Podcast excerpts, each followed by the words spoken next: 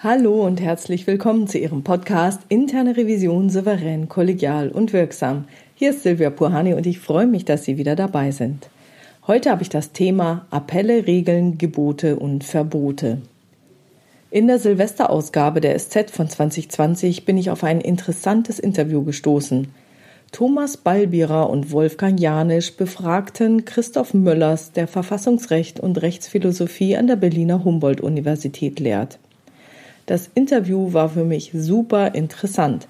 Es ging zwar um Corona hauptsächlich, aber dort ganz speziell um die Wirksamkeit von Appellen, Regeln, Geboten und Verboten. Ich möchte Ihnen jetzt gleich drei Auszüge aus dem Interview vorstellen, zu denen ich mir meine Gedanken gemacht habe, und diese Gedanken möchte ich gerne mit Ihnen teilen. Okay, der erste Auszug. Was haben Sie als Wissenschaftler über das Regeln und Regulieren gelernt? Es ist klar geworden, dass Normen ihre Autorität verlieren, wenn sie zu oft geändert werden. Eine Norm, die in Kraft getreten ist, wird erst einmal akzeptiert. Aber wenn die Struktur der Normen zu beweglich ist, dann verlieren sie an Wirksamkeit. Okay, hier meine Gedanken zu dieser Passage. Dass Normen ihre Gültigkeit verlieren, wenn sie zu oft geändert werden, kann ich voll und ganz nachvollziehen. Ich kann es auch aus eigener leidvoller Erfahrung bestätigen. Da wurden die Regeln der internen Revision ständig verändert und irgendwann wusste ich überhaupt nicht mehr, was jetzt Phase ist. Aus diesem Grund sollten auch wir von Seiten der internen Revision versuchen, Arbeitsanweisungen möglichst stabil zu halten. Das gilt für unsere eigenen Arbeitsanweisungen als auch für die unseres Hauses.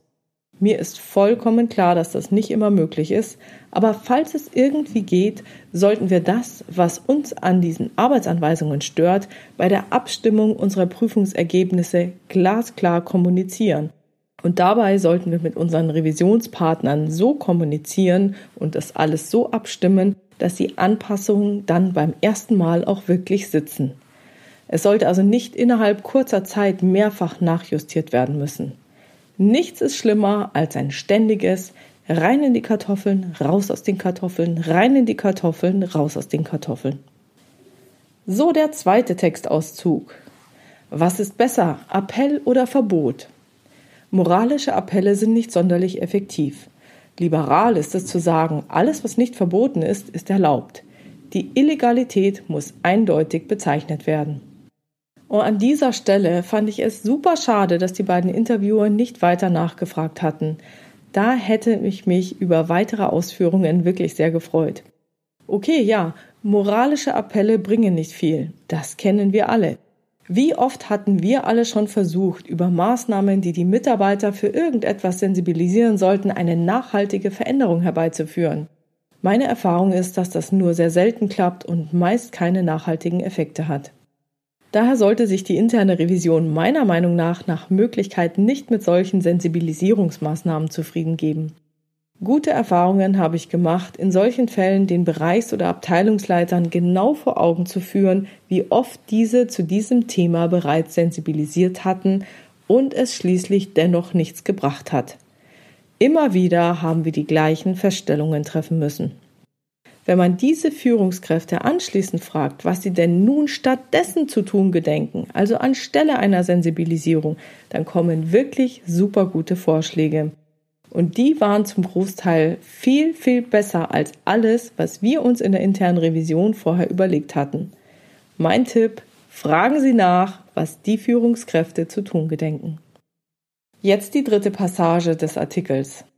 In Ihrem Buch Freiheitsgrade schreiben Sie, Politische Freiheit gibt es auf Dauer nur da, wo sie ausgeübt wird, nicht dort, wo sie nur als Gelegenheit besteht. Was bedeutet dieser Satz im Corona-Jahr? Das bedeutet zum Beispiel, wenn die Versammlungsfreiheit nur im Grundgesetz steht, aber auf längere Sicht nicht praktiziert wird, hüllt das die Freiheit aus. Demonstrieren ist anspruchsvoll. Man muss sich organisieren, man muss Formen finden. Das muss permanent eingeübt und praktiziert werden. Zu Ostern fand ich es schon unheimlich, als weder Versammlungen noch Gottesdienste erlaubt waren. Wie Sie sich jetzt denken können, ist es genau diese dritte Passage, die mich zu diesem Podcast bewogen hat. Insbesondere ist es das Statement, Freiheit gibt es auf Dauer nur da, wo sie ausgeübt wird, nicht dort, wo sie nur als Gelegenheit besteht. Ich denke, das ist etwas, das ich in meinen Prüfungen viel stärker bedenken müsste. In der Vergangenheit habe ich immer eher geschaut, ob die erforderlichen Informationsrechte auf dem Papier auch wirklich da waren oder nicht. Ob diese Informationsrechte dann allerdings auch tatsächlich ausgeübt wurden, das hatte ich nicht immer so intensiv geprüft. Ja, wahrscheinlich, weil es auch schwierig ist, es zu erkennen, wo eine Information angefordert und die Auskunft oder das Zugriffsrecht verweigert wurde. Viel schlimmer wäre es allerdings, wenn sich jemand erst gar nicht getraut hat, so eine Information anzufordern. Vielleicht aus vorauseilendem Gehorsam, weil er gedacht hat, die kriege ich eh nicht oder da kriege ich Ärger, obwohl auf dem Papier steht, dass er das Recht zu dieser Information hat. Dieses Informationsrecht, das auf dem Papier oft besteht, in der Praxis aber nicht genutzt wird, kenne ich aus dem Bankenkontext. Da gibt es ein ganz interessantes direktes Informationsrecht. Das Kreditwesengesetz räumt dem Aufsichtsratsvorsitzenden auch gegenüber dem Leiter oder der Leiterin der internen Revision ein solches direktes Informationsrecht ein. Hat der Aufsichtsrat einen Risiko- oder Prüfungsausschuss eingerichtet, geht das Informationsrecht jeweils auf deren Vorsitzende über. Von Kollegen höre ich, dass diese Informationsrechte zwar alle durchgängig auf dem Papier bestehen, die Umsetzung in der Praxis jedoch sehr unterschiedlich gehandhabt wird.